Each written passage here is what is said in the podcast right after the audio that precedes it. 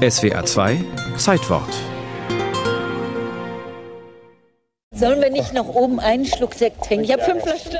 Bundestagspräsidentin Rita Süßmuth in Sektlaune. Es ist ihr persönlicher Triumphmoment kurz nach der denkwürdigen Abstimmung. Mit Ja haben gestimmt 295, mit Nein haben gestimmt 226, Enthaltungen 10. Der Antrag ist angenommen. Der Antrag nämlich, den weltberühmten Konzeptkünstlern Christo und Jean-Claude zu erlauben, den Berliner Reichstag zu verhüllen. Am 25. Februar 1994 gab der Bundestag, damals noch in Bonn, grünes Licht für das umstrittene Happening, das sagenhafte fünf Millionen Besucher anlocken sollte, aber der Reihe nach. 1971 bekommen Christo und Jean-Claude eine Postkarte aus dem geteilten Berlin. Absender ein Freund, der amerikanische Historiker Michael Cullen. Auf der Karte ist der Reichstag zu sehen, der damals ein trauriges Dasein im Schatten der Berliner Mauer führt. Auf der Rückseite notiert Cullen eine Frage.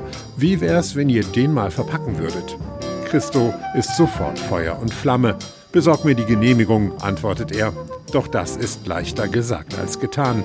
Mit fast 400 Bundestagsabgeordneten trifft sich der Künstler mit der markanten Hornbrille und dem grauen Parker in den kommenden zwei Jahrzehnten. Seine Botschaft ist immer dieselbe. Erstens, dass wir Kunst schaffen, die optisch belebend, ansprechend und schön sein wird.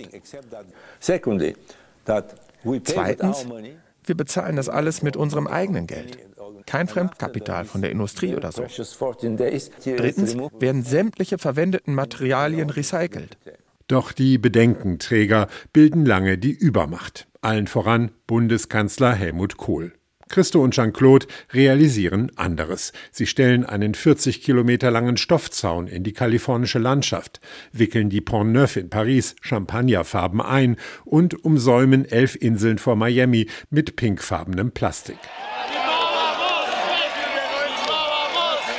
Als die Mauer fällt und Deutschland sich vereinigt, nimmt das Berliner Projekt endlich Fahrt auf. Christophen Rita Süßmuth überredet ihren Parteifreund Kohl zu einer Premiere, einer Abstimmung über Kunst im Bundestag. In der Debatte melden sich Befürworter aller Fraktionen zu Wort. Christus Umhüllung eröffnet uns die Chance, diesen Bau anders wahrzunehmen, Erkenntnis durch Verfremdung. Der Reichstag wird durch Christus Verhüllung nicht entweiht, er wird geadelt. Denn die Verhüllung ist zumindest eine spektakuläre Aktion gegen nationales und gegen sonstiges deutsches Spießertum. Der Kanzler wiederum schickt seinen Fraktionschef Wolfgang Schäuble ans Rednerpult. Der Reichstag ist ein Symbol, das wie kaum ein zweites die Höhen wie die Tiefen unserer Geschichte repräsentiert steinernes Zeugnis deutschen Schicksals in diesem Jahrhundert. Später wird es heißen, Schäubles pathetisches Schicksalsraunen habe Unentschiedene verstört und letztlich bewegt, am 25. Februar 1994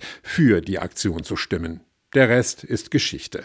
Mitte Juni 1995 steigen Gewerbekletterer dem Reichstag aufs Dach und lassen 100.000 Quadratmeter silbrig glänzende Stoffbahnen an den Fassaden herunter, schnüren das Bauwerk mit 15 Kilometern eines blauen Spezialseils ein. Ein temporäres Weltkunstwerk inmitten einer politischen Umbruchphase. Es verdankt sich der Hartnäckigkeit eines Künstlerduos und der Unterstützung einer streitbaren Politikerin. Wenn Frau Dr. Rita Süßmuth nicht Ende der 80er Jahre zur Bundestagspräsidentin gewählt worden wäre, hätten wir vielleicht niemals das Projekt umsetzen können.